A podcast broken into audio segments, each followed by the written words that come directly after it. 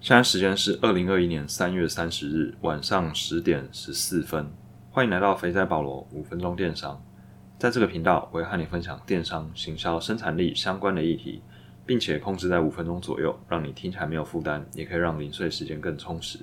有段时间没有更新那，这阵子收听和订阅的人突然增加很多，我也不知道为什么。那当然心里是高兴，不过也稍微感受到压力，所以在想内容的时候就会要更加谨慎的感觉。这次要分享的是短期提升营收的几个手段。前不久公司要我们想一些短期可以提升营收的手段，所以我就回想一下以前在封 BB 的时候，我们用过哪些手段来做 growth hacking。虽然是电商的行销手段，但其实它并不局限于只能用在电商，因为最重要的通常都不是手段，而是它背后的概念。所以这一集除了会聊行销手段，也会聊游戏化的概念和误解。内容可能对你超级有用，也可能超级没用。听下去你就知道为什么。那我们就直接先切入手段的部分，稍后呢再用游戏化的概念来解释它。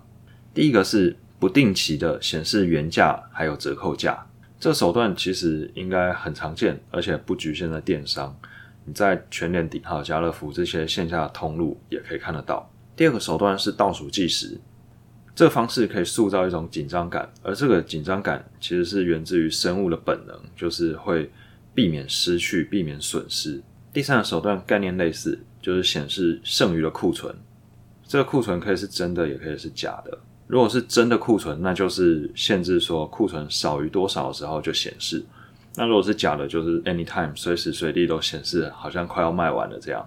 刚提到的倒数计时还有剩余库存这两个手法呢，最常被运用的就是一页式销售网站，甚至可以说是诈骗集团、诈骗网站最常用的手法。所以，当你下次点一些链接啊，看到里面在卖东西，好像很便宜，还是有这些倒数计时或者剩余库存的这些元素，你可能就要提高你的戒心，这可能就是一个诈骗网站，它只是想要你赶快掏钱出来。第四个手段是，当你进到网站或是进入 App 的时候，会弹出一个小游戏，类似可能是转盘之类的小游戏，让你抽折扣，然后抽到了折扣之后，跟你讲说这是限时的折扣。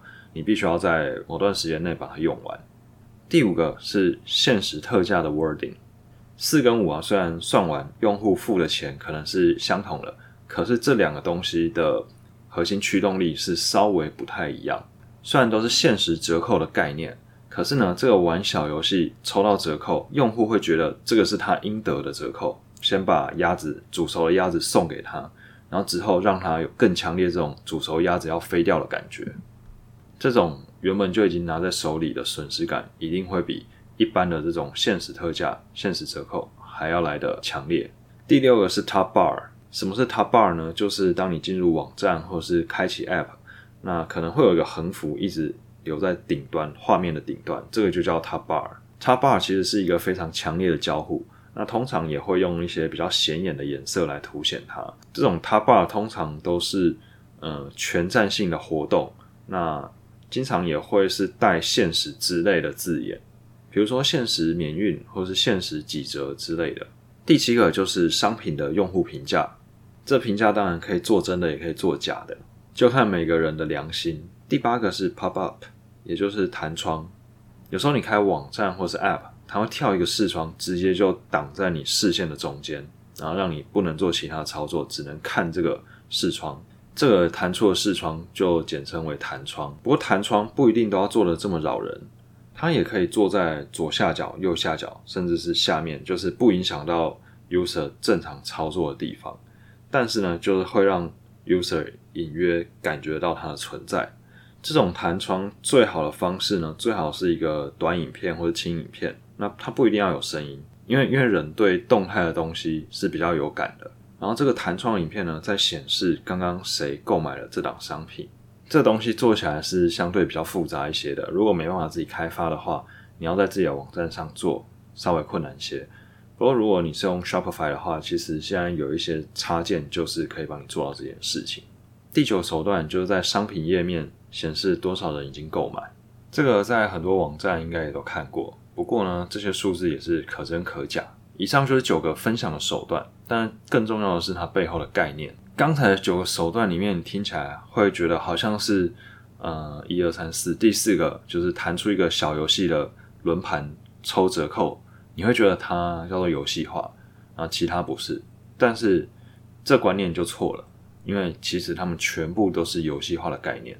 人们对于游戏化最大的误解就在于，你要做一个游戏才叫做游戏化，但这完全是一个天大的误会。如果你对于游戏化有兴趣的话，我推荐一本书，叫做《游戏化实战全书》。作者是周玉凯，这本书很厚，但是它原始的版本是现在的两倍厚。这本书我觉得是在讲游戏化最全面，然后最最系统化的一本书。作者周玉凯也好几年被选为全世界顶尖的游戏化大师。他把游戏化拆解成八个核心的驱动力，详细我们可以之后再聊。那今天的话，会针对我们提出的这些手段来进行一下小小的分析，不然时间绝对不够。因为像现在就已经要六分钟了。这八个核心驱动力又可以再分类，分成白帽、黑帽，还有中性的。今天提的九个手段里面，大概有六个是黑帽的手段，有三个是中性的手段。为什么呢？这其实就跟它的特性也有关系。因为黑帽其实它都是一些比较运用人性的弱点。第一个不定期的显示原价和折扣价这件事情，它其实就是一个不可预测性，同时也带有一些避免失去的元素。你不知道什么时候会有这样的折扣价，然后如果你失去了这一次的机会，下一次也不知道是什么时候。那接下来几个倒数计时、剩余库存，还有小游戏的限时折扣、限时特价的 wording，或是 Top Bar 的限时优惠活动，这些基本上都是在运用。避免失去了这个核心驱动力，这些黑帽的核心驱动力都非常的强大。可是呢，它的强大只在于短期。如果长期使用这些手段，基本上都会失效。你进来看这个商品在倒数计时，倒数十五分钟，结果你隔天来看它还是在倒数十五分钟，这时候你就会觉得说，干这是骗人的，这个手段就对你没效了。最后三个手段是商品的用户评价。还有弹窗显示刚刚谁购买了某档商品，并且展示这个商品的影片。还有一个就是说多少人已经购买。这三个的核心驱动力都是社会影响力。其实每个人的行为都在影响别人，或是被别人影响。在打造一个产品或是商业的时候，如果可以好好运用社会影响力的话，它可以产生非常强烈的连接以及强大的影响力。但这就不一定是短期你可以看到效果的。今天提的手段呢，完全没有白帽的驱动力在里面。白帽它比较不是短期的手段，但是它可以是长期的驱动力。相反，黑帽的话就没办法变成长期的驱动力。所以在面对不同的情境、不同的阶段，可能运用的核心驱动力还有手段就要不一样。那前面为什么说这个内容可能超级有用，也可能超级没用呢？因为每个手段它其实还有很多的 detail，像是光是一个倒数计时器就有很多的 detail，它可以是条状的，也可以是数字的，也可以是时钟，光是外观就已经有很多种不同。再来是你要倒数的时间长短，也可以设置不一样，显示的颜色、显示的位置，甚至显示的时机，这些也都可以不断的 A/B test 去找出最适合你网站的倒数计时方式。所以对你来说有用的是这个手段的想法，这个手段的概念，它的驱动力是什么？但是没用的是，你在这里不会拿到一个公版，说拿回去就可以直接提高你的转换率十趴之类，这种东西是不可能的。就算提出了这些手段，我也没办法保证现在公司可以提高转换率到像以前封 BB 这样，因为以前基本上网站就是只有用黑帽的手法，可是为什么网站有办法？只用黑帽手法又不会疲乏，因为以前的 TA 是全世界，那全世界有太多人了，所以我们要有多少新客就有多少新客，新客占比非常的高。那新客来讲的话，这些黑帽对他来讲都是新的，都是第一次看到，所以不会有疲乏的问题。但是对于现在公司来讲，有蛮大部分是旧客，那旧客你如果都只有用黑帽的这个方式的话，基本上嗯，这个效用不会持续太久。所以，就算现在可能提高转换率之后，也会慢慢的降回原本的水平。这些手段虽然是有帮助，但是最重要还是要回归商品或者产品的本质。如果单靠手段是没办法长久经营的。